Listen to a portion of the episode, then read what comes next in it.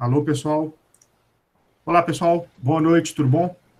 Meu nome é Gustavo Martinelli, vocês já me conhecem, eu sou aqui do Security Cash, eu sou advogado, especialista em direito digital e hoje nós vamos conversar sobre a Lei Geral de Proteção aos Dados Pessoais, a famosa LGPDP, que vai tratar essa questão tão sigilosa que são os dados que nós temos na internet e, obviamente, até em nossos dispositivos computacionais. Para isso, nós convidamos o professor Walter Capanema, ele que também é especialista em direito digital e é coordenador dos cursos de direito digital da Escola de Magistratura do Estado do Rio de Janeiro e também da empresa Smart 3.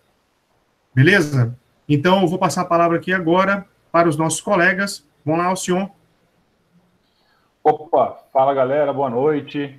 Alcion Júnior na área aí, como todos me conhecem, especialista em segurança da informação, pentester, professor universitário. Vou contribuir nessa parte aí dessa lei geral de proteção de dados aí que está assustando muita gente aí, que vai chegar para modificar muita coisa e agitar o mercado de segurança no nosso país.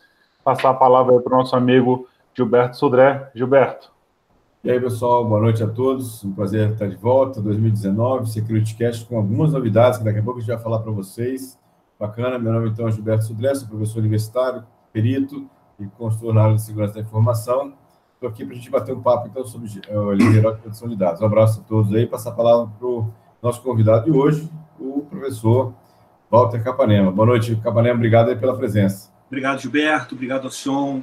Obrigado, Gustavo. É um grande prazer estar aqui com vocês hoje uma grande responsabilidade conversar com vocês sobre essa lei que é tão polêmica, tão interessante e como o senhor falou muito bem, é uma lei que vai mudar a situação, mudar a cara das empresas, mudar a cultura da segurança da informação na nossa vida.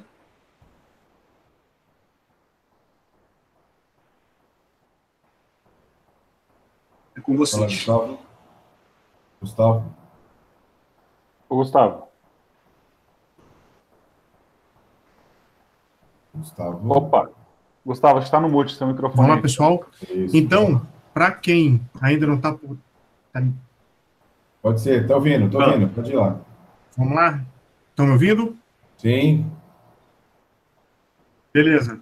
Então, pessoal, a gente já fez alguns casts aqui falando da Lei Geral de Proteção aos Dados Pessoais, que é a Lei 13.709, ela que é do, do ano 2018, lá de agosto, ela teve algumas questões que ela tratou, como nós falamos, nós vamos abordar aqui novamente, mas só uma pequena alteração que nós tivemos já também no final de 2018 foi uma medida provisória, a 869 de 2018, que ela veio mudar algumas coisas na Lei Geral de Proteção aos Dados Pessoais, principalmente no que toca à criação do órgão federal, que é a Autoridade Nacional de Proteção de Dados, a ANPD e também no Conselho Nacional de Proteção de Dados Pessoais e da Privacidade.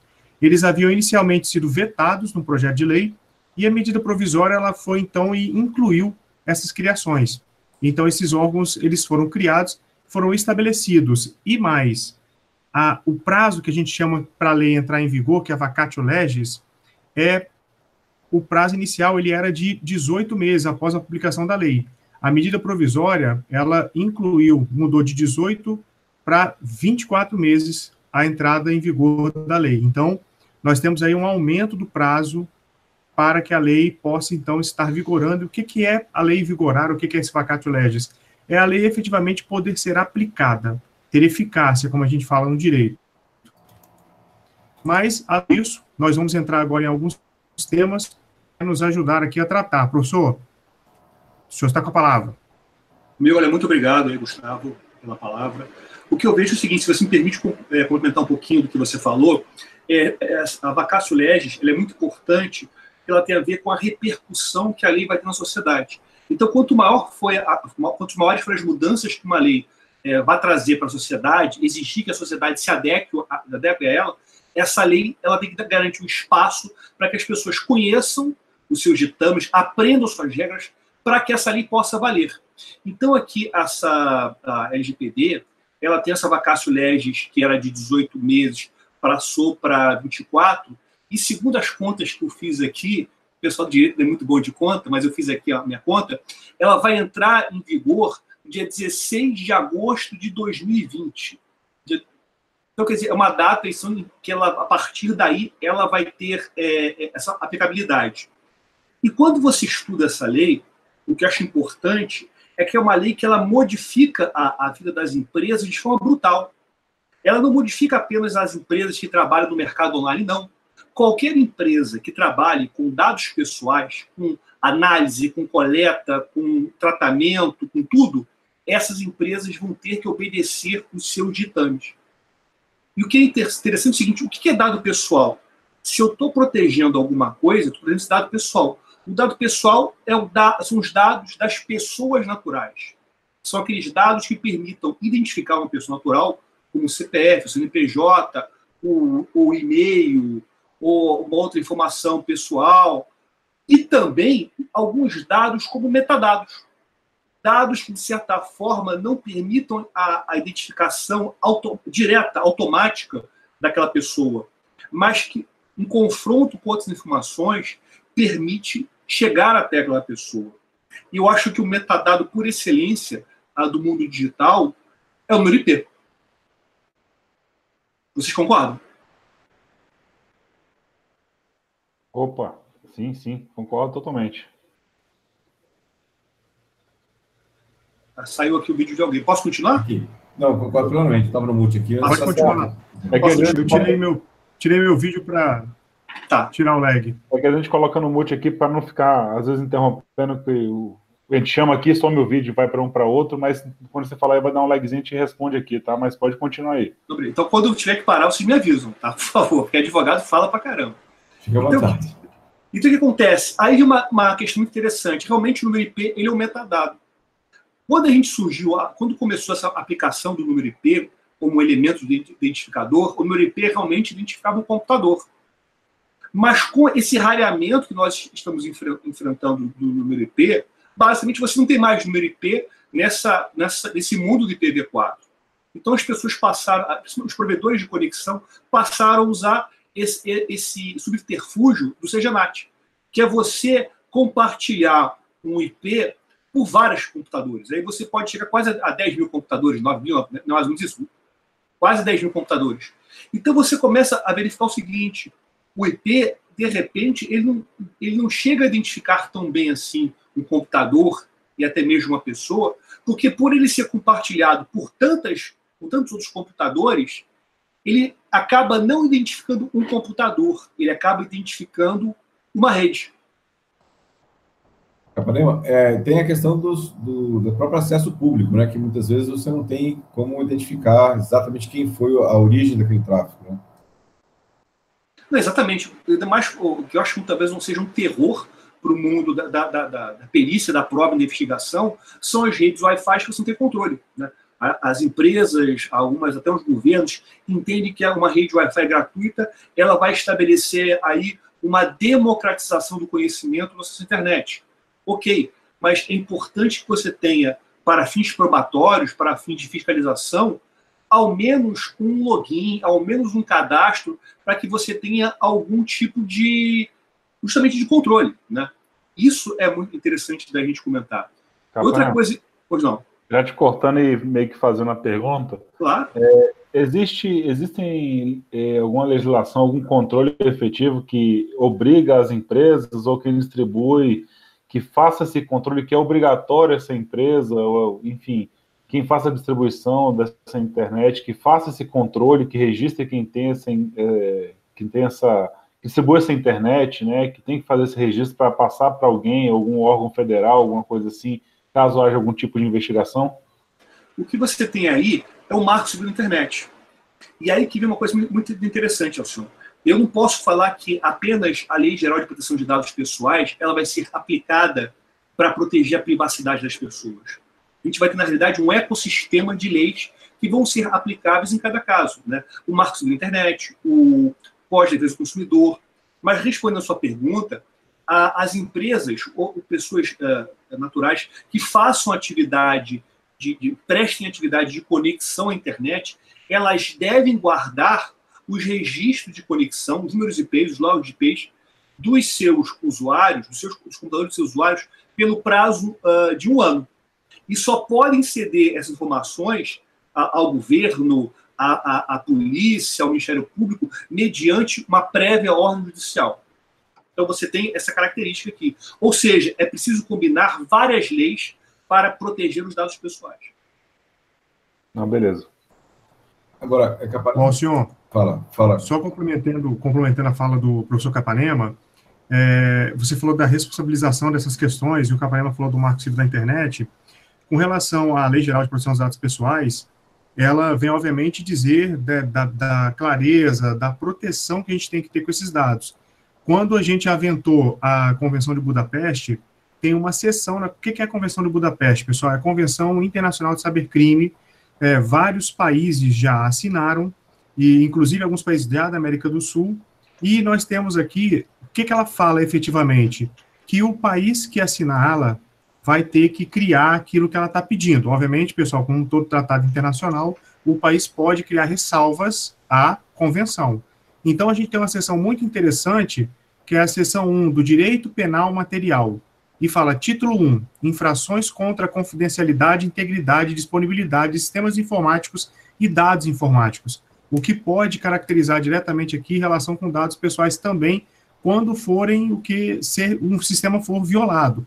Pessoal, só separando, e Capanema, já complementando sua fala, é, nós estamos falando aqui de responsabilidade civil, que é o que a gente chama comumente aí, pessoal, com perdão aos juristas, de dano moral, dano material, e aí nós estamos falando também de dados pessoais relacionados à esfera criminal. Né? O Brasil, uma vez ele entrando na Convenção de Budapeste, ele assinando, ele vai ter que criar tipificação penal, ou seja, vai ter que tornar crime algum tipo penal que a gente tem aqui na convenção, ou até mesmo criar novos, como venda de dados pessoais, né, sem autorização do consumidor ou da pessoa, pode ser crime, pode ser, tá? Uma coisa assim, a futuro. Então, vale a pena dar uma olhada também na convenção nesses aspectos, embora o Brasil ainda não tenha assinado, mas como vários países já vêm assinando, muito provavelmente o Brasil será signatário dessa convenção também. Pode falar, professor? É, vou, posso voltar para o dado pessoal? Então, a gente está falando que o, a Lei de Proteção de Dados Pessoais, ela protege dados pessoais, mas ela faz uma divisão. Eu tenho os dados pessoais, que são os dados propriamente ditos, né? Esses dados assim de qualificação, que permitam, digamos assim, identificar uma pessoa, e eu tenho, por outro lado, os dados pessoais sensíveis, né? que são dados pessoais mais importantes. São dados pessoais, por exemplo, dizem respeito à sua origem racial, étnica, convicção religiosa, opinião política, filiação ao sindicato, vida sexual, biometria, dados genéticos, então, ou seja, é, são informações mais relevantes, são informações que dizem mais a fundo sobre um indivíduo e que merecem uma maior proteção. É, quando você estuda algum tipo de privacidade, há uma história muito interessante que mostra como a proteção a esses dados pessoais sensíveis é, ela precisa ocorrer e com mais é, é, veemência de respeito à Segunda Guerra Mundial. Você sabe qual é o país da Europa que teve é, proporcionalmente a maior morte de judeus, o maior assassinato de judeus? Não. Nossa. Polônia. Sabe por que a Polônia? Porque o, o, o, governo havia centralizado, né, nos seus censos, nos seus controles governamentais, além do nome e endereço das pessoas, qual era a raça delas. Então, quando os nazistas tomaram a Polônia, olha só, vamos matar quem? Era só abrir uma lista telefônica. Vou mandar para qual campo de concentração? Então vocês percebam o quanto é importante né, esse grupo de informações e o quanto é fundamental estabelecer um tipo de proteção. Até porque o que pode acontecer é o seguinte: de acordo com os dados pessoais sensíveis, é possível você direcionar uma publicidade, uma propaganda a você sem que você saiba. De certa forma, isso aconteceu uh, uh, em sede americana, Falhou, naquele famoso escândalo. Aí, dá uma Deu uma travada aí, dá uma voltada aí, por favor. Não, tá, foi tranquilo. Foi tranquilo? Foi tranquilo. Ah, então, beleza. Desculpa aí. Não, pois não. O que aconteceu, com certa forma, naquele escândalo da Cambridge Analytica, né? Ou seja, se foi possível é, é, é, segmentar uma propaganda eleitoral de acordo com os gostos, de acordo com o perfil de alguém, sem que essa pessoa soubesse, o que é muito sério. É, agora, Capanema, deixa eu fazer uma, uma pergunta, na verdade, duas. Assim, é, olhando a Lei Geral de Proteção de Dados, pelo ponto de vista do profissional de segurança da informação, ou seja, eu acredito que isso vai abrir alguns, algumas oportunidades de trabalho para esses profissionais. Na sua opinião, quais são as oportunidades de trabalho que a Lei Geral de Proteção de Dados vai proporcionar para os profissionais de segurança da informação em geral, que acho que talvez seja grande parte da nossa audiência aqui hoje. Olha, eu acho que são, são diversas. Você pode ter, de repente, é, alguém que atue é, é, como se fosse o operador, ou seja, a pessoa que faz o tratamento dos dados pessoais, aquela pessoa que faz a função de, de tratar os dados pessoais, que, que se especialmente se ela tiver um conhecimento de, de, de, informática é fundamental, porque, na realidade, quando você estuda a lei de proteção de dados, você tem basicamente duas figuras. Você tem um controlador, que a pessoa uh, natural ou jurídica que, é, de, que dá a ordem né, de você fazer uh, o tratamento, e tem o operador, que é uma pessoa natural ou, ou, jurídica que executa a ordem de tratamento, que pode ser ou não vinculado a essa empresa. Então, eu, eu vejo aqui no mercado da segurança informação uma, uma possibilidade de você ter empresas ou, ou prestadores de serviço que atuem executando essas atividades de tratamento de dados pessoais.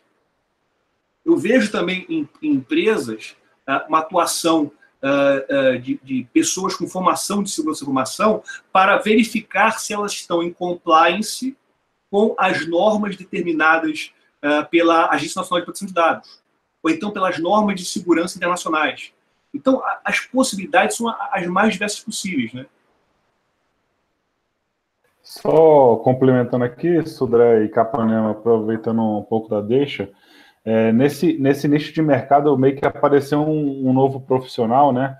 Até que foi, começou a surgir na Europa, até devido a, ao início né, da carreira, ao início da GDPR, né? Ter vindo de lá, enfim, né, ter sido explorada lá e começar a crescer e veio para o Brasil, né? O Brasil meio que se apossou dessa, dessa, dessas da legislação e trouxe para cá também, né? Enfim, é o do DPO, né? Que é o Data Sim. Protection Officer, né? O, o DPO que começou a crescer e aqui no Brasil já está começando, já começou a se procurar esse tipo de profissional e se criou uma carreira de certificação, inclusive, né? Até dentro da Exim, é uma, uma certificadora da, da Holanda, né? Que tá, trouxe isso aí para o Brasil. Então já está se criando até alguns, algum, a busca por profissionais que sejam DPOs, que é um escritório, né? Que você cria dentro uma ramificação dentro da segurança da informação no Brasil ainda é muito incipiente, então você não acha muitas empresas que têm essa, essa ramificação interna, mas você procura um Data Protection Officer, né? Aquele cara que vai criar realmente a ramificação só para buscar quem que vai ser o cara responsável. Até porque dentro da legislação, se eu não me engano, tá é, meio que dentro da acho que é federal, né? Aí tem que ver se realmente é isso que eu, eu posso estar me confundindo. É, requisita que tem um profissional dentro da, da organização que tem que ter essa característica, né? Um, um, tem que ter um DPO, um cara que é responsável pela proteção de dados dentro dessa organização. Então, um cara que vai ser responsável por isso aí. E dentro também dessas organizações, no caso privadas, vão acabar, vai, vai acabar aparecendo essas pessoas que vão estar responsáveis por essa ramificação da proteção de dados na empresa.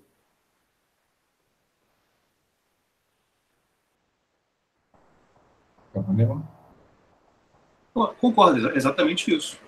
Então você tem aí, digamos assim, um verdadeiro mercado de aplicação, de, de trabalho para o pessoal da segurança informação.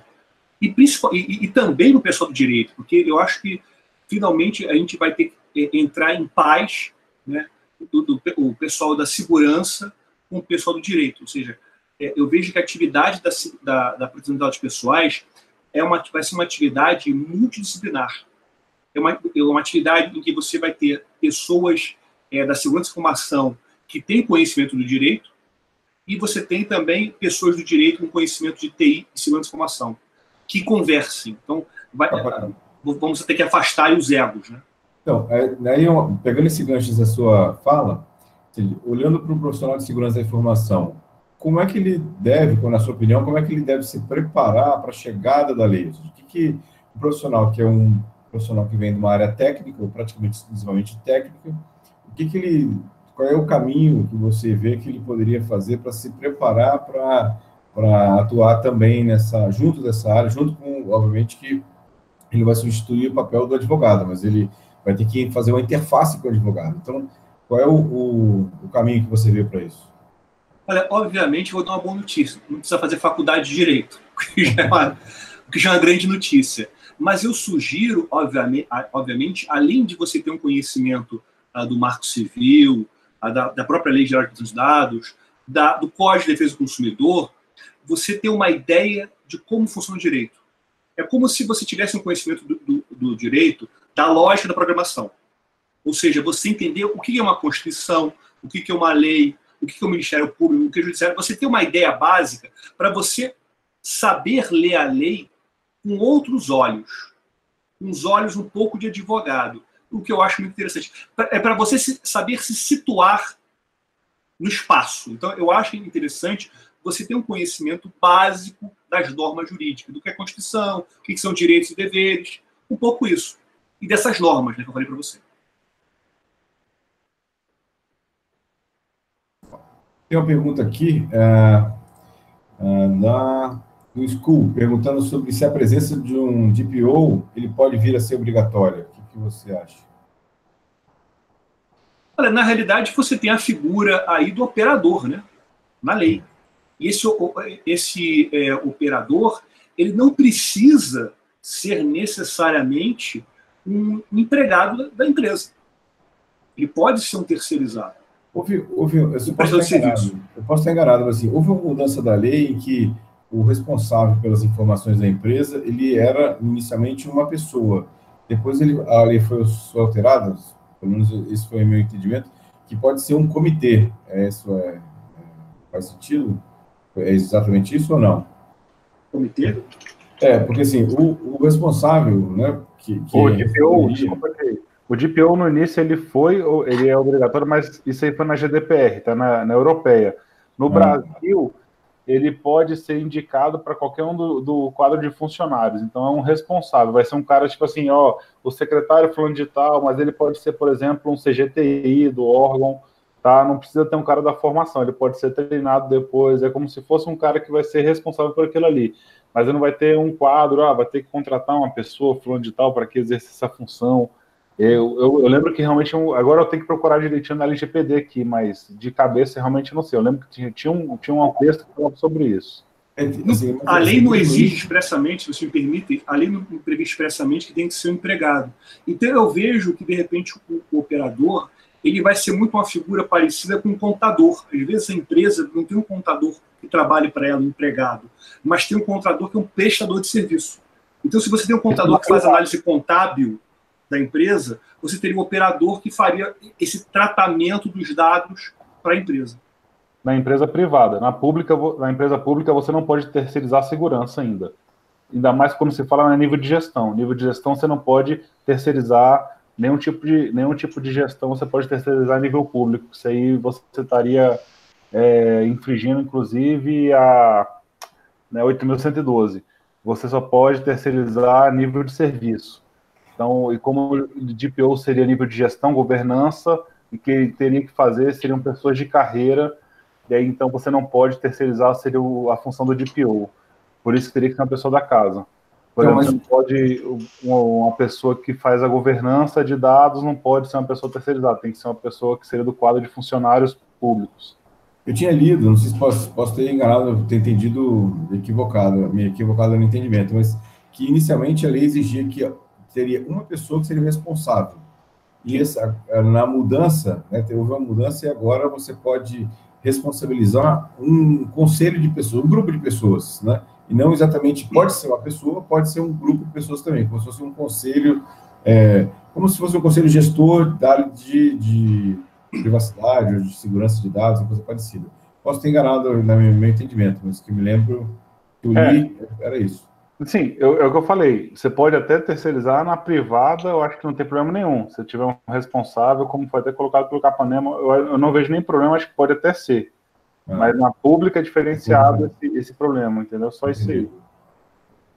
Pessoal, na verdade, se eu vou além, eu, eu acho que todo profissional, até porque a gente tem também a questão do, em frente ao Big Data, o profissional que vai trabalhar, que fala de data scientist, enfim, data não sei qual o nome que, que é dado à profissão ou vai ser dado, mas todo profissional que tiver acesso, potencialmente tiver acesso aos dados pessoais, ele vai ter uma parcela de responsabilização ali dentro, né, assim, no, meu, no meu raso entendimento.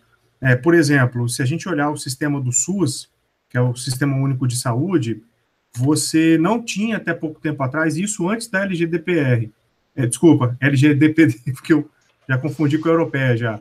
É, você não tinha, por exemplo, quem visualizou determinado dado. E aí aconteceu algumas coisas que às vezes qualquer pessoa ficava sabendo do prontuário eletrônico porque o sistema não monitorava esse acesso. Entendeu? Então, o estado de saúde, a doença, a dependência química, enfim, ela era fragilizada nesse ponto. E aí, o SUS, ele agora implementa, nesse sentido, por exemplo, só o médico pode acessar esse prontuário, e mais, se alguém acessa, você tem lá o relatório de quem visualizou e qual informação foi visualizada. Isso muito antes da LGDPDP, certo? Então, eu acho assim, todo profissional que vá trabalhar ou vá ter acesso a eventual dado pessoal, ele vai ter a sua parcela de responsabilização e no, no mundo privado, muito pior, porque a empresa ela vai poder ser responsabilizada, então ela vai ter que ter um amplo treinamento de toda a equipe. E não apenas, ah, tem um, um DPO aqui, então eu tô salvo, não tenho mais problema nenhum. Entendeu? A não ser que tenha um plano, a gente tem a, a política de segurança antivírus e nessas coisas das empresas, de repente a gente vai criar um plano de proteção de dados pessoais.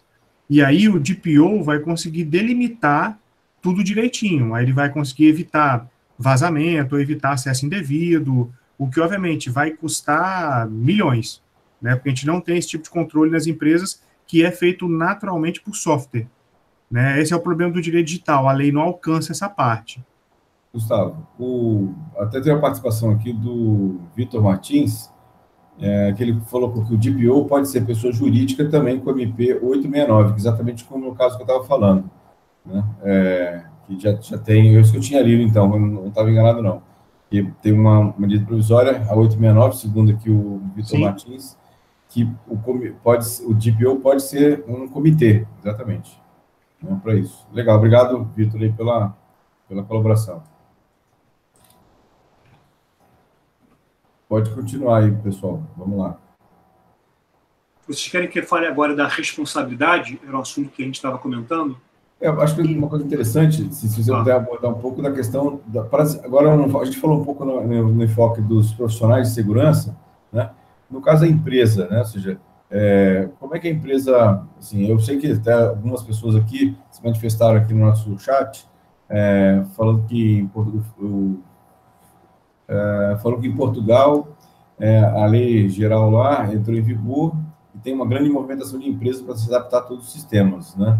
É, inclusive, ele comentou aqui que teria da área de segurança, trabalha em Portugal, e as exigências para atuar não, não exigem também, como aqui também, informação em direito, né? Então, é legal também sobre essa participação. Mas, falando em relação à empresa, Capanema, você podia falar um pouco mais sobre isso para as empresas? o que elas precisam. Olha, pelo que eu conheço um pouco do nosso país canarinho, né, se a lei vai entrar em vigor em agosto de 2020, as empresas vão começar a se preocupar em, em julho de 2020, quer dizer, um mês antes de entrar em, em vigor. E vai ser aquela correria. E eu, eu tenho muito medo de verificar se essa lei vai pegar ou não. E no Brasil tem muito isso. Você cria uma lei maravilhosa, é, chama diversos é, doutrinadores, Aí você vê ali não pega. Porque a lei no Brasil só pega se tiver sanção. Se tiver uma sanção que é aplicada. Ou seja, se começarem a multar as empresas que não respeitarem os dados dos seus usuários, aí essa lei ela vai, vai pegar. Aí ela vai pegar. Se tiver multa, se tiver aplicação, sanção, se tiver gente aí sendo demitida, aí as empresas vão começar a se preocupar com a lei. Infelizmente, é uma realidade do Brasil. Primeiro, a gente dá um jeito depois a gente tenta resolver. Então, o que eu acho, em primeiro lugar, é que a gente precisa ter uma cultura é, é, preventiva, uma coisa que você não tem no Brasil, uma cultura preventiva, de você pensar antes do problema, né? Para você não ter um vazamento gigantesco. Então, você vai, vai, se preocupar com a segurança. Você vai ver, você vai ter uma atuação do, do, do advogado, uma atuação jurídica em todas as, as fases da implantação de um projeto que tem proteção de dados, que, que, tem coleta de dados pessoais, que tem tratamento de dados. Então você vai, vai criar um aplicativo, você, você na reunião em que se vai se pensar no aplicativo, você vai ter alguém do, do, do advogado, algum informado direito, para verificar se realmente aqueles dados que aquele aplicativo quer coletar realmente estão vinculados, estão, digamos assim, é, possuem a finalidade, atendem à finalidade do que está se querendo, é, é, do, do, da atividade que se quer praticar. Porque uma, uma, cultura muito grande é o seguinte: eu vou fazer um aplicativo de lanterna. Então, o aplicativo de lanterna vai, vai querer pegar a sua foto, o seu GPS, seus contatos. Então, poxa, um aplicativo de lanterna é o que menos tem que ter possível acesso aos dados pessoais. Então, é importante que você tenha o pessoal do direito desde o começo para alertar o pessoal de TI, de programação, a obedecer à lei, sob pena de, posteriormente, você ter uma responsabilização civil. Tem uma pergunta aqui, vou passar, abrir a pergunta aqui para todos aqui. Na verdade, é uma pergunta de até difícil resposta. O Genésio que colocou: qual a expectativa para as vagas de, de segurança da informação no Brasil e no mundo depois que a lei tiver sido vigorada nos próximos três anos? Alguém tem alguma perspectiva aí? Ou, ou a bola de cristal está com pilha hoje, carregou a bateria? Na verdade, Gilberto, eu acho assim que essa pergunta ela, ela é realmente desafiadora, mas eu acho ela é. muito pertinente porque vai, vai ser necessário é, profissional de segurança da informação e não só a questão do DPO, por exemplo, mas como um todo, a área de segurança da informação ela vai crescer e ela vem crescendo. Eu lembro que a gente já comentou aqui também, existe um projeto de lei para incluir a segurança da informação no Brasil como parte da educação fundamental. Eu estou falando de crianças, antes de entrar até na adolescência, vão estar ouvindo falar desse assunto. Entendeu? Então, assim, eu acho que é uma, uma, uma profissão de futuro, já é, obviamente, uma profissão atualmente, tem o Alcion, tem o professor Gilberto, até o Capanema, que é hacker aí, que a gente sabe, e... Não, me comprometa, por favor. e aí, a gente, é, obviamente, tem isso para o futuro, não tenha dúvida disso, e que com a LGPDP, como você falou, vai demandar profissionais que entendam dessa área. Não adianta chamar o menino da informática, que crimpa cabo, que instala impressora e que também sabe instalar o Zone Alarme lá como firewall. Esses caras, eles não vão dar conta de observar LGPDP. Acho que a minha previsão nesse ponto aí é que nesses próximos três anos a gente vai focar bastante no tipo de profissional que vai estar mais focado no compliance. É aquele cara que entende de segurança da informação, mas é o cara que ele vai entender o que está ali escrito na norma, e é o cara que vai entender de controle. Então, é o cara que entende como implementar aquele controle, que entende como implementar uma regra no firewall, mas é o cara que entende como traduzir o que se pede numa regra, o que se pede num, numa legislação. Então fala assim, eu tenho que eu tenho que pegar tudo que tem de log durante um ano.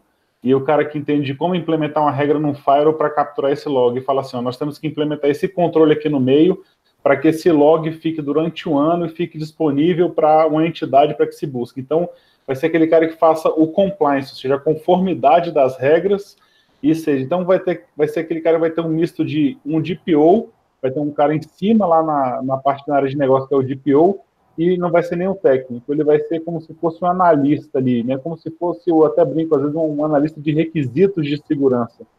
Então vai ser o cara que vai traduzir o que está em cima na legislação e o cara que está ali embaixo que não é nem tão técnico, nem trabalha com a tela, na tela, tela preta, né? Vamos, vamos brincar assim, né? Aquele hackerzão lá. Então vai ser um cara que vai estar tá no meio, trabalhando ali. Acho que vai ser um, um tipo de profissional que vai ser muito requisitado para trabalhar traduzindo o que a área de negócio vai precisar e o que o cara que está lá trabalhando bem técnico vai estar tá implementando essa regra. Vai ser mais ou menos o tipo de profissional que vai, vai dar um boom na frente aí. Ó, senhor, só pegando a sua, a sua fala, desculpa aí, pessoal. É, o, eu lembro da lei, aquela Sarbanes-Oxley, que é a Sarbox Sim. ou a SOX, ela, ela foi uma lei que ela demandou muito da área de TI embora não fosse uma atividade fim, a área de TI foi o que teve que se virar para conseguir entregar para os sistemas toda aquela proteção que o Savox pedia. Nesse ponto, é, fica, fica assim latente a necessidade dos profissionais, é, só que na, na profissionais comuns de desenvolvimento, devidamente orientados, conseguiam dar conta. Agora, com relação ao LGPDP, nós temos assim a necessidade de um conhecimento muito específico para o profissional de informática poder trabalhar com essa lei. E aí, voltando ao que o professor Walter falou, é, é necessário que tenha alguém juridicamente é, mais integrado, de repente até o setor jurídico da empresa mesmo, que eu acho que é mais aconselhável, que esteja ali traduzindo para esse cara o que, que é que tem que ser feito que a lei está pedindo, porque pode, pode haver uma interpretação dúbia para quem não está muito acostumado com o direito. É, tem uma pergunta aqui do Teison falando sobre como é que fica a questão das empresas estrangeiras. É, obviamente, que, imagino que seja que empresas estrangeiras que atuam no Brasil e elas terão que se adequar, né? Como é que vai funcionar essa fiscalização para o Capanema? Você pode responder aqui? Claro. Se você tem uma empresa que presta serviços é, para o Brasil, para, para usuários brasileiros, ela precisa, uma empresa estrangeira que presta serviço para o usuário brasileiro, ela precisa sim respeitar os ditames, estar em compliance com a nossa lei geral de proteção de dados pessoais. Ainda digo mais, se você tem uma empresa brasileira que presta serviços para a União Europeia, ela precisa estar compliance com a GDPR. Então você veja o seguinte, o mercado do compliance é muito maior do que você possa imaginar. Interessante. É, tem uma, uma outra, aqui, uma outra pergunta é, do perguntar aqui se os advogados então podem ser DPOs, né? É, será que tem alguma restrição aqui no, no, Brasil disso ou não? Na lei não teria um impeditivo legal não. Não, né? Legal. Em relação Bom, à formação. Walter. Pois não. Em relação a? O Walter. A formação. Ah, sim, ok. Walter. Sim. Vamos abordar aquela parte do Data Breach Notification, cara? Sim, sim, sim. Falar? Esse é importante, exatamente. Vamos. Eu acho que é um dos assuntos mais importantes da lei, porque normalmente ele, ele diz respeito a uma cultura que não é muito comum, de você notificar quando houve um vazamento de dados. Porque normalmente as empresas elas preferem se omitir né, de que houve um vazamento, de tal modo a proteger a sua reputação, a proteger a sua, a, a, a sua segurança e tal, para não mostrar que ela é tão ruim assim. Mas quando você pega a lei, quando você pega a nossa lei, eu, a gente tem uma previsão so, uh, sobre isso, especificamente aqui. Deixa eu mostrar aqui o artigo para você, o artigo para vocês. Há um artigo sobre isso no artigo 48. O artigo 48 ele mostra que na realidade o dever de notificar é muito maior. Não é apenas do vazamento. Quando você faz uma leitura do artigo, diz o seguinte: o controlador, ou seja, aquela pessoa física ou jurídica que detém ah, ah, o comando de como esse, a informação vai ser tratada, ele deve comunicar ao titular, ao usuário, ao consumidor e à Autoridade Nacional de Proteção de Dados a ocorrência de um incidente de segurança. Agora, olha, preste atenção nessa expressão, que possa acarretar risco ou dano relevante aos titulares. O que eu interpreto aqui? Na dúvida, se houve ou não um, um, vazamento, comunica. Se há um risco, veja bem, incidente que possa causar um risco. E eu vou mais além. Quando a gente fala incidente que possa causar, acarretar risco ou dano, eu não penso apenas no vazamento de dados. Eu penso também, sabe o quê? Alguém que invadiu e colocou um ransomware. Um cracker invadiu, colocou um ransomware, ferrou tudo. Olha, eu, tenho, eu tive um dano aos dados titulares. Nesse caso, mesmo que não tenha ocorrido um vazamento, é um dever do, do, do controlador de comunicar à autoridade e de comunicar aos seus titulares. o interessante é que é, esse artigo, no seu parágrafo primeiro, ele estabelece aí que essa comunicação deve ser feita em prazo razoável.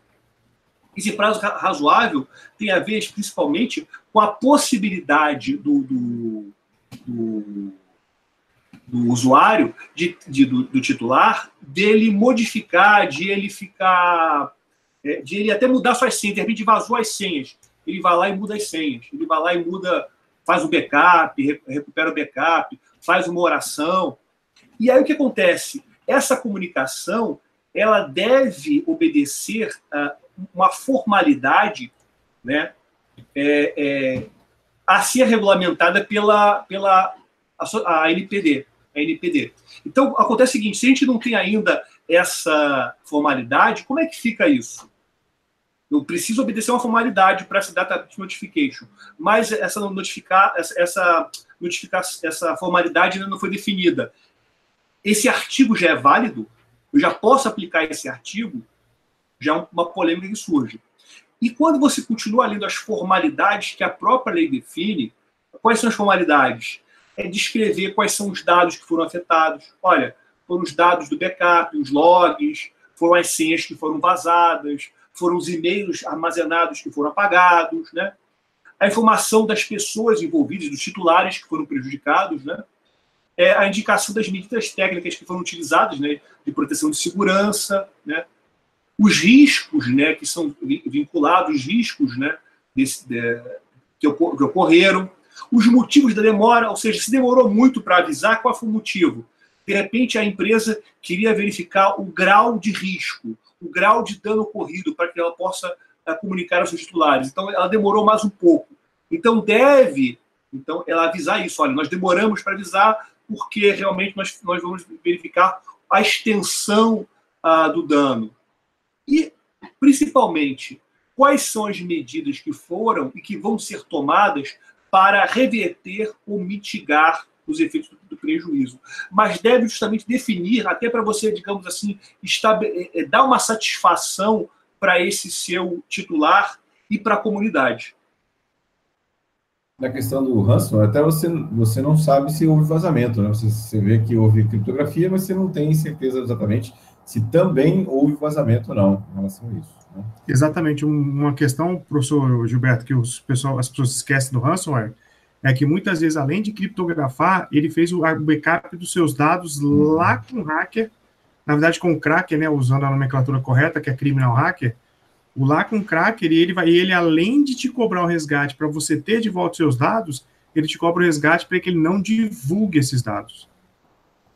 Eu posso então complementar, complementar até jogar uma bola para vocês. A lei exige que a, gente, que a empresa ela, ela faça uma ideia do, do risco ou do dano causado. Vocês não poderiam, então, vocês de TI, é, concluir que normalmente, quando você tem um dano ou um risco na área de TI, eu sempre vou ter uma estimativa, eu nunca vou poder verificar com precisão o grau de dano ou de risco que nós temos.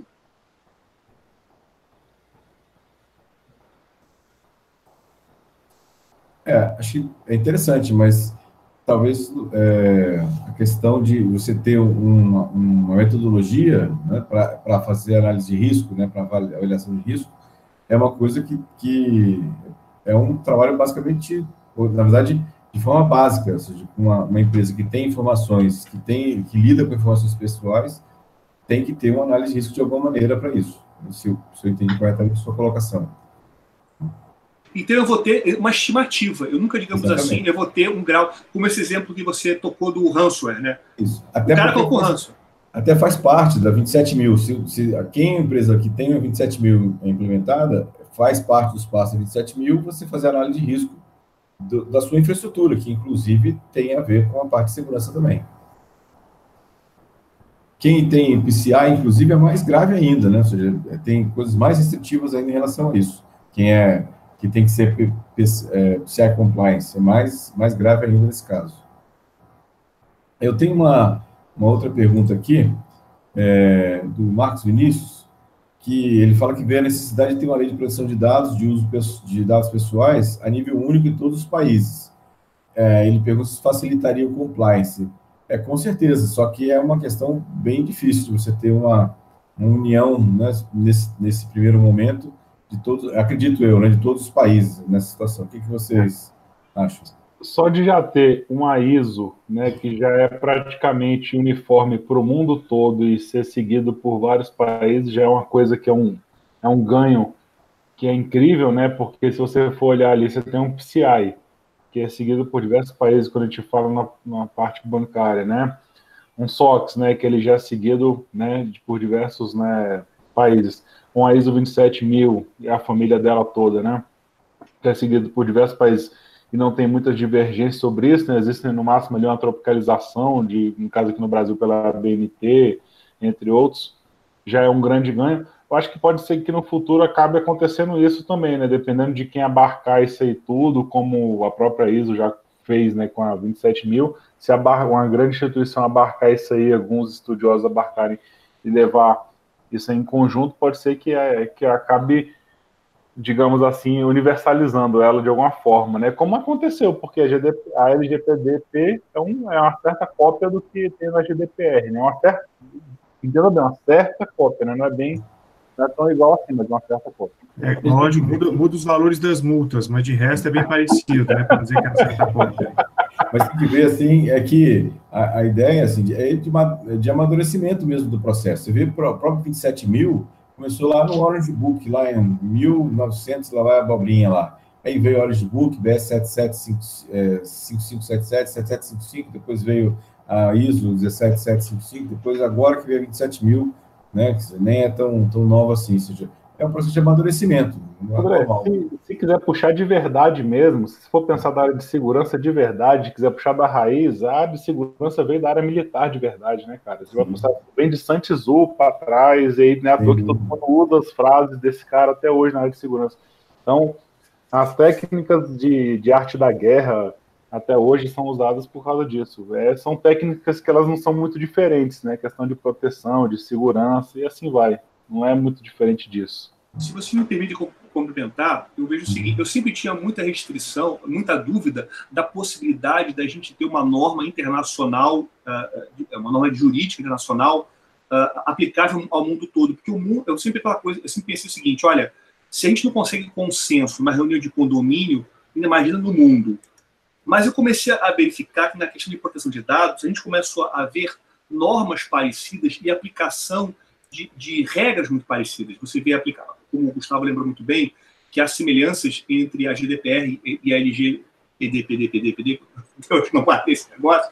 Mas o que eu acho interessante é que agora, no final do mês, é, houve uma decisão da Comissão Europeia, uma decisão de, de adequação entre a Comissão Europeia e o Japão. Ou seja, passou a existir entre o Japão e a, e a União Europeia uma área de livre circulação de dados, porque verificou que o Japão ele guarda, ele protege os dados pessoais, a proteção de dados pessoais do Japão é muito equivalente à da União Europeia. Então, eu vejo que nós temos possibilidades, né, enquanto não existir uma, um tratado internacional de proteção de dados pessoais, decisões de conformidade, decisões de livre circulação, quando você tiver normas nacionais ou regionais equivalentes. Então, isso é muito interessante, porque isso acaba desburocratizando o processo de transferência internacional de dados. Tem uma pergunta aqui. É é interessante é, do Jefferson, que fala assim, né, vou abrir para todos né, a pergunta aqui, qual é o primeiro passo, segundo a pergunta do Jefferson aqui, é, qual é o primeiro passo que as empresas devem tomar para começar a entender e atender às legislações de proteção de dados? O que, que vocês acham? Eu vou começar com o professor Capanema, depois a gente abre para os outros colegas. Acho que a primeira coisa que tem que fazer na minha humilde opinião, embora a lei não, não estabeleça um, um, procedimento, eu vejo que a primeira coisa que tem que fazer é fazer um inventário de quais dados pessoais a sua empresa coleta ou trata. Ou primeira coisa, quais são os dados pessoais que a sua empresa faz tratamento e quais tipos de tratamento que ela faz, se é coleta, se é transferência. A partir daí, você vai ter um ponto de partida para você verificar a aplicação da lei e até verificar quais processos da sua empresa que precisam se modificar para adequar a lei. É, para adequação de lei, acho que no Brasil, principalmente, além de você ter falado, tá, que no Brasil o pessoal deixa tudo para a última hora, eu sempre dou essa colocação quando falo de LGPD, que eu tive a, a grande oportunidade de de estar tá no, no Centro de Defesa Cibernética lá na Inglaterra, dois meses antes da aplicação da legislação da GDPR, é, na, como eu falei, lá no Centro de Defesa Cibernética na Inglaterra. E o pessoal estava comentando isso porque lá eles estavam servindo, estavam servindo de centro de apoio para a aplicação da GDPR, um pouco diferente do que no, no Brasil acontece, mas eles estavam apoiando as empresas a fazerem a aplicação lá. E estava uma loucura, porque todo mundo deixou para a última hora também. Então, o britânico, apesar de parecer tudo aquilo que a gente acha, eles também deixaram para a última hora. Eles têm um quê de brasileiro também. Mas, enfim. É, Então, o que eu estava querendo falar assim, eu acho que o brasileiro tem aquele negócio do bolso. É que nem aqui em Brasília. Aqui em Brasília, para a lei da faixa funcionar, é, o pessoal colocou dois policiais em cada faixa e começou a multar e deu certo. Então, se eu colocar dois fiscais em cada empresa e começar a multar por cada vazamento de dados, assim como estava a pressão em cima da Netshoes, do caso Netshoes aí, né? E começar a multar por cada vazamento de dados que aconteça e doer no bolso da empresa, eu acho que o negócio vai começar a funcionar direito. Aí você vai ver empresa contratando profissional de InfoSec, você vai ver empresa trabalhando com, com, com com organograma de profissionais de InfoSec, você vai ver a empresa começando a salvaguardar dados, você vai ver a empresa trabalhando com os seus dados e guardando corretamente. Enfim, naquele negócio, né? Quando bota pimenta e arde, o cara começa a tratar direito o que é dele. Então, acho que a multa realmente sendo efetivada, a legislação sendo aplicada corretamente, eu acho que aí sim começa a funcionar de verdade, né? E não sendo a lei figurante, então sendo a lei realmente aplicada. Eu acredito que a, a, GDPR lá vai funcionar quando eu vejo que o Google foi multado 50 milhões de euros por causa Exato. disso. Aí começa a funcionar. Aí, Aí é quando começa a dar certo. Quando você vê o Zuckerberg indo para um tribunal e tendo que se justificar, meu amigo, aí Exatamente. você fala, o negócio vai funcionar, né? É, vai, que tipo assim, vai pegar, né? Pessoal, é. olha só, mas a gente já teve casos parecidos no Brasil antes da lei também foi a, a Oi, ela tinha um navegador, um programa chamado Navegador Oi.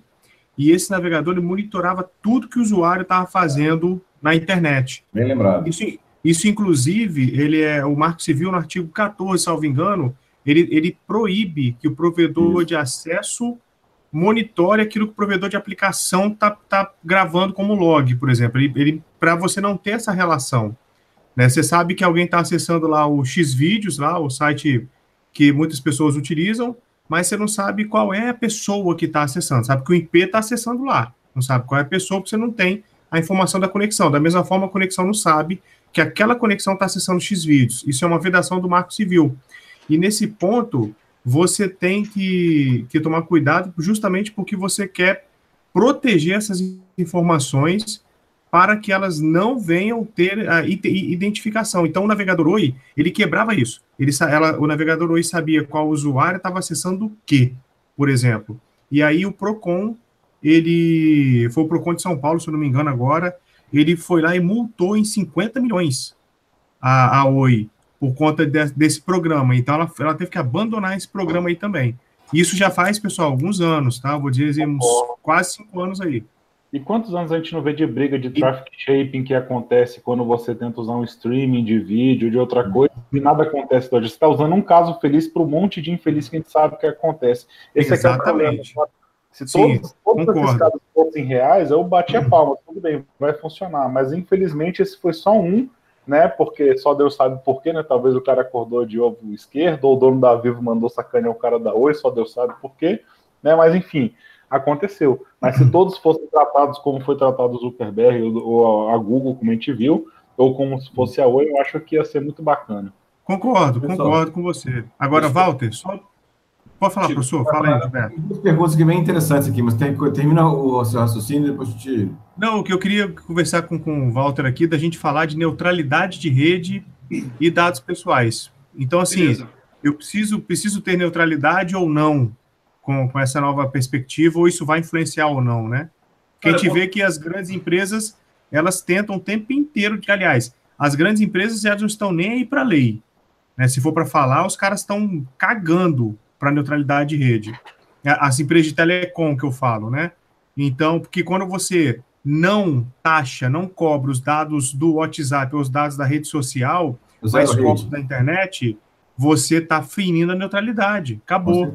E a, e a, neutralidade ela já foi defendida por governos de vários países, há de exemplo os Estados Unidos, que ela é necessária ao coração da internet. O que, que as telecoms querem? Elas querem cobrar. Você vai pagar o plano inicial de 50 reais para ter acesso só a site da internet, a blog. Quer acessar o YouTube? Agora eu vou te cobrar 300 reais. Quer acessar o Facebook? Agora vai 500 reais seu plano. É isso que elas querem quebrar, a neutralidade de rede. Então é uma verdadeira palhaçada. Nesse ponto, a LG GPD, a LG, não já estou aqui até travando a língua. Vamos chamar de LG, lei geral. Vamos chamar de LG. É, lei geral, é, a lei LG, geral de LGBT. Ah. Vamos chamar de LGBT, pronto. a lei geral de bits, bits e trânsito. Agora já pode falar, né? Já aboliu, agora já pode falar tudo. Agora. Já passou. Roberto, vamos, vamos voltar para as perguntas, para a gente volta para a neutralidade aí. Fala aí. Tá bom. Tem duas perguntas bem interessantes. Uma do Leonardo, que ele pergunta assim: apenas grandes empresas vão ter, vão precisar de contratar uma DPO ou profissional de segurança voltado à proteção de dados? Então, só as grandes empresas e as pequenas não? E aí, deixa eu já apresentar uma outra pergunta interessante, que é, é do Jeremias, acho que é Jeremias aqui, que fala que tem algum conflito evidente entre a Lei Geral de Proteção de Dados e alguma outra lei no Brasil? Perguntas muito boas. Muito posso, boas posso, posso, matar no peito? Vai lá, vai, manda aí. Olha, a primeira pergunta em relação à, à necessidade de você ter um, um DPO, se é para pequenas ou grandes empresas, eu acho o seguinte, depende do bolso. Se você não tem dinheiro para contratar um, um, colaborador empregado, você vai terceirizar o serviço. Você vai buscar uma empresa que preste serviço para várias para várias outras, outras empresas e que ofereça um, um, valor mensal menor. Olha, já até dou uma ideia de, de negócio aí para vocês. Olha, oportunidade de negócio, tá vendo? Oportunidade de negócio, negócio. Você monta aí um DPO Corporation e você vai lá cedendo para o pessoal. Olha, é possível, tá aí. Em relação à segunda pergunta, eu não vejo aqui ainda uma, uma contrariedade, né, um conflito. O que eu vejo aqui é uma possibilidade de você trabalhar em conjunto várias leis. Eu vou dar um exemplo. É, as sanções é, que você tem na, na LGBT, a princípio, elas vão ser impostas pela Autoridade Nacional de Proteção de Dados. Mas se eu quiser sanções aplicáveis é, é, pelo Ministério Público numa ação civil pública, por exemplo, ele poderia usar as sanções do Marco Civil. Porque o Marco Civil, no artigo 12, você tem uma série de sanções aplicáveis, inclusive, na violação da proteção de dados pessoais. Então, eu vejo que essas normas podem trabalhar em conjunto. Eu ainda não vi aqui um conflito. Até porque as pessoas que trabalharam na criação da, da, da LGBT também tra trabalharam no Marco Civil. Então, houve aqui, acho que, uma conversa. Entendi. Mas vamos lá. Então, alguém quer mais estender alguma coisa, fazer algum comentário? Posso falar da responsabilidade civil, que eu acho que é, para a gente, o advogado, é, a coisa pega mesmo, chama atenção quando você fala do dinheiro. Dá hum, tempo é. ainda de falar isso? Dá, dá. É bom, o, a, o, bolso é o órgão mais sensível do corpo humano, né? Então, Exatamente. funciona quando toca ali, né? Exatamente. Então, o que acontece? Você tem aí, lá no artigo 42 da, da, da LGPD, P, a, a, uma responsabilidade civil, que é o seguinte, o controlador ou operador, né, que em razão do exercício de atividade de tratamento de dados pessoais causar a outrem dano patrimonial, moral, individual ou coletivo, em violação à legislação de proteção de dados pessoais, é obrigado a reparar. Então, veja bem, eu tenho uma situação em que a empresa, né, a empresa que trata os dados pessoais, ou, o que é operador, ou o controlador, aquele que determina ah, como os dados vão ser tratados, ele desobedece à norma e causa um dano. Então, veja bem, eu só vou ter responsabilidade civil se eu tiver a, a comunhão de dois requisitos: o desatendimento à legislação e, dois, a ocorrência de dano. Então, se ocorreu um dano, mas não se desobedeceu à legislação, ou seja, se foi um ato lícito, não vai ter responsabilidade civil. Ou seja, nem todas as hipóteses de dano vão, vão fundamentar a responsabilidade civil. O que eu acho interessante aqui, eu não quero ir em muitas minúcias legais, mas eu quero tratar uma situação muito interessante no parágrafo 2 da lei, que dá a possibilidade da inversão do ônus da prova. A inversão do ônus da prova é, é basicamente o seguinte: é, normalmente, no, no direito, é, a alegação cabe, a, a prova da alegação cabe a quem alega. Então, se eu faço uma alegação, eu preciso provar essa alegação. Na inversão do uso da prova, é uma possibilidade uh, uh, legal que, uh, que a, a, a, prova deve ser feita pela outra parte. Então, eu sou vítima, eu falo, olha só, eu fui, eu sofri um dano e porque a empresa ela não seguiu a lei. A empresa é que precisa provar que ela realmente seguiu a lei, que o dano não aconteceu. Então, aí, digamos assim, se empurra esse aspecto processual, esse ônus da prova, para a parte mais forte. O que eu acho interessante comentar é que no parágrafo segundo ele estabelece né, que essa inversão do ônus da prova ela vai ocorrer quando justamente em favor do titular dos dados. Né? Quando a, a alegação fizer sentido, né, for verossímil, e quando houver uma hipossuficiência, ou seja, quando o titular ele for a parte mais fraca juridicamente ou, ou economicamente em relação ao, ao processo. Fazendo uma análise aqui, eu falei para vocês que a gente tem que pensar na proteção de dados pessoais como um sistema.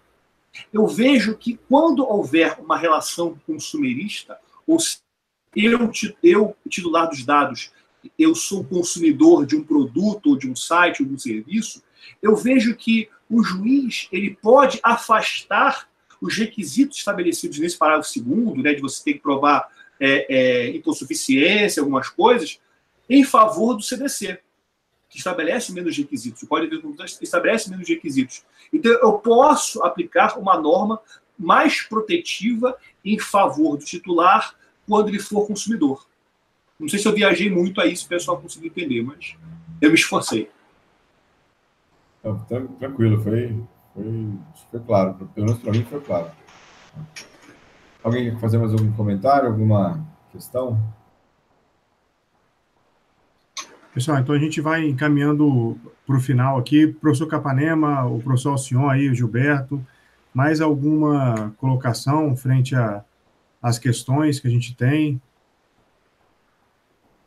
Não, para mim foi bem tranquilo. Pessoal, então a gente tem alguns avisos para dar aqui antes de encerrar efetivamente o Security Cash. Primeiro é que nós abemos camisa. Né? Nós temos uma camisa do Security Cash que o Alcion vai compartilhar a tela para mostrar com a gente aqui. Tem tela aí, eu tenho aqui. Tem. Estou aqui agora. Tem aí, então vai lá. Como? Estou compartilhando aqui a tela aqui agora, pessoal. É, galera, estou aproveitando aqui para compartilhar aqui. Não sei se o, muita gente conhece o nosso site, tá? Tá aqui o nosso site, o pessoal pode ver aqui, nós temos o, lá no topo. Tá todo mundo tá enxergando aí, pessoal? Sim, tá dando para ver. Tá? Tá, tá dando para ver. Beleza, vou aumentar um pouquinho aqui. Lá no topo do nosso site nós temos a nossa loja, tá? A nossa loja virtual, então, a partir de agora, quem quiser ir lá, a gente fez uma parceria com a loja Imaginário Nerd. Então, nesse momento, vocês vão poder entrar lá e aí vocês vão acessar a nossa loja e nesse momento a gente conseguiu essa, fazer essa parceria e vocês vão poder adquirir os nossos produtos, né, nossa marca oficial, com essa parceria com a Imaginário Nerd, fazer adquirir esse primeiro produto nosso. Está é, tá sendo a nossa camiseta com a nossa logo, tá? E vão vir outros produtos aí que estão saindo durante essa semana. Eles vão estar tá lançando lá no blog deles. Vocês podem acessar o blog deles e também vão ser postados no nosso canal do Telegram, que vão ser todos os nossos canais vão ser divulgados daqui a pouquinho é, pelo Martinelli aí, que a gente sempre divulga para vocês. Então vocês vão poder acessar lá, tá?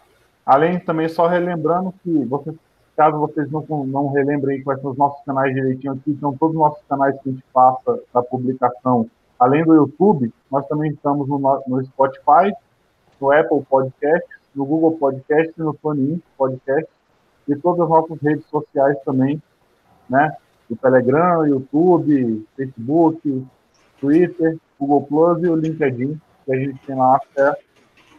Então, se quiserem depois acessar para relembrar onde é que está, no securitycast.com.br. Mas depois o Martinelli mais para frente vai falar dos nossos links aí para relembrar todos onde é que está. Martinelli? Beleza, Martinelli.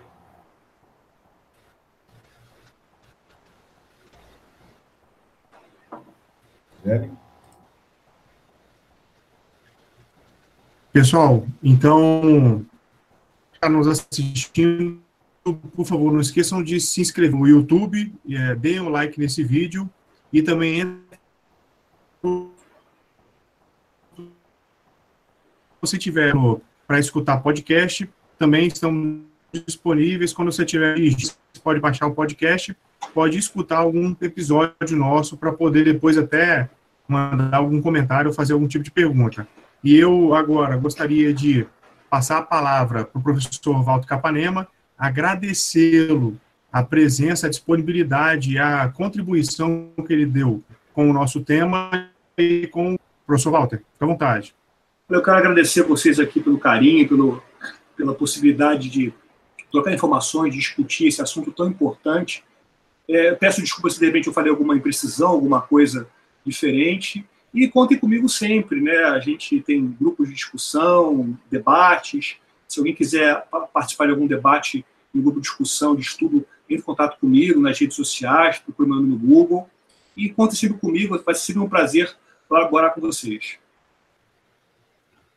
Muito obrigado, professor. Então, pessoal, eu só. É com pesar que o SecurityCast também se sensibiliza com o crime de Brumadinho, não é tragédia, lembrando. É, e aí a gente, eu, eu pelo menos, por conta disso, passo a notícia, fico com essa é, condolência aí, com os meus votos de que tudo se resolva e de pesar com as vidas que foram perdidas, tanto humanas quanto animais em Brumadinho. Alcion. Bom, pessoal, agradecer ao, ao Walter Capanema aí por ter participado com a gente. É um prazer conhecê-lo. Não tive não tinha tido o prazer ainda de conhecê-lo. Então, nosso primeiro contato aí foi um prazer. E espero que participe de outros webcasts ou de outros bate-papos aí né, para outras oportunidades. Obrigado por ter disposto seu tempo e seu conhecimento com todos nós. É, agradecer nossos amigos, né? Como sempre, Sodré e Martinelli, obrigado por estar compartilhando com a gente, a todos os nossos, nossos espectadores aí, como sempre, tá até essa hora, né, meia-noite de uma terça-feira aí, ouvindo, vendo a nossa cara feia, ouvindo nossa voz chata, como sempre, participando, dando like no nosso canal, nosso vídeo, se inscrevendo aí. Bacana, obrigado por estar participando. É, esperando então vocês aí para o próximo webcast. A gente vai anunciar depois no nosso canal lá no Telegram, como sempre. Obrigadão a todos aí. Passar a palavra para o Sudré. Valeu, pessoal. Até mais.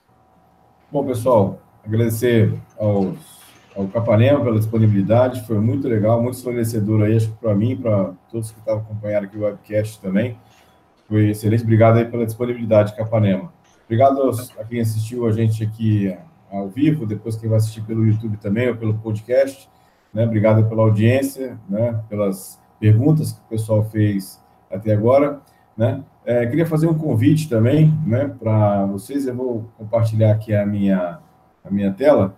É, a gente está organizando aqui em Vitória né, o, uma, um evento de o chamado B-Sides. Né? É, e aí, deixa eu pegar aqui. Aqui. aqui. B-Sides vai acontecer dia 18 de abril. Então, está aqui o site bsides.vix.br as inscrições de palestras e workshops, para quem quiser propor palestras e workshops, já estão abertas. E as inscrições também já estão abertas também, é, 18 de, de maio, às 8h30, na, na, na Colégio Vasco Coutinho aqui. É um, um evento, assim, somos a segunda Insights do Brasil, é um negócio que foi bem, bem interessante, está montando uma programação bem interessante, com a parte de... É, compartilhamento, a parte de, de, competição de robôs e tudo mais. Então, vai ser bem legal. Então, estão todos convidados aí. Quem quiser mais informações, lá no site, no site besides.vix.br. Obrigado a todos aí e boa noite. Sodré, só aproveitando, eu tinha esquecido de comentar também que você me lembrou, a gente ficou de comentar também. Isso. Por acaso, eu sou, sou líder do capítulo ASP aqui em Brasília e também fazer o convite a vocês. A gente vai fazer um evento aqui em Brasília da, do capítulo ASP vai ser dia 15 e 16 de março. Também vou compartilhar aqui minha tela rapidamente com os senhores, quem quiser comparecer, tá? Nós vamos fazer no dia 15 e dia 16 de março, vai ser na sexta-feira à noite, no dia 16, no sábado, o dia inteiro. Quem tiver interesse de comparecer, nós já estamos com a grade fechada também, vão ter mini cursos, né? Vão ter palestras também o dia inteiro. Tá, tá aqui nossa grade, nossa programação. Então, vai ter um local bem bacana, vai ser o, vão ter uns mini cursos, como eu falei, palestra no auditório. Já está vendo aqui para o pessoal que tiver interesse para participar. Tá? Vou lançar depois no link do nosso canal para quem tiver interesse vai estar lá no nosso Telegram também. Agradeço aí, pessoal. Desculpa aí ter interrompido, Sudré. tinha esquecido de comentar. Obrigado, cara. Valeu aí. Então, todos convidados lá no Besides Vitória. Né? Então, muito orgulho de ter conseguido trazer o evento aqui para Vitória também. Foi bem legal. Mais uma vez, obrigado, Gustavo, com, a, com você a palavra. Pessoal, obrigado. Professor Walter, o senhor quer falar do, do site da, da Smart 3? Posso fazer o merchan, se me autoriza? Lógico. Então, Faz entra agora, agora, entra agora, a, sai o lado advogado, entra agora o modo vendedor. Senhoras e senhores, você que quer fazer um curso de Direito Digital, Marco Civil, Cybercrimes, é, Lei Geral de Proteção de Dados, Processo Eletrônico, pela internet, em AD de qualidade, fale conosco, Smart 3, www.smart3br.com. Cursos de alta qualidade são os cursos que eu tinha criado, que eu tinha idealizado para a Escola da Magistratura do Rio de Janeiro, que eu adaptei uma linguagem leve da internet para que todo mundo possa estudar assuntos muito interessantes e a gente possa aumentar no Brasil o debate do direito digital e da segurança da informação. Obrigado pelo mexer, meus amigos queridos. Muito obrigado, professor Walter. Pessoal, então, até o próximo SecurityCast. Um abraço e se puder compartilhar o vídeo, nós agradecemos. Nos vemos no Telegram. Até logo. Tchau, tchau. Um abraço. Falou. Valeu.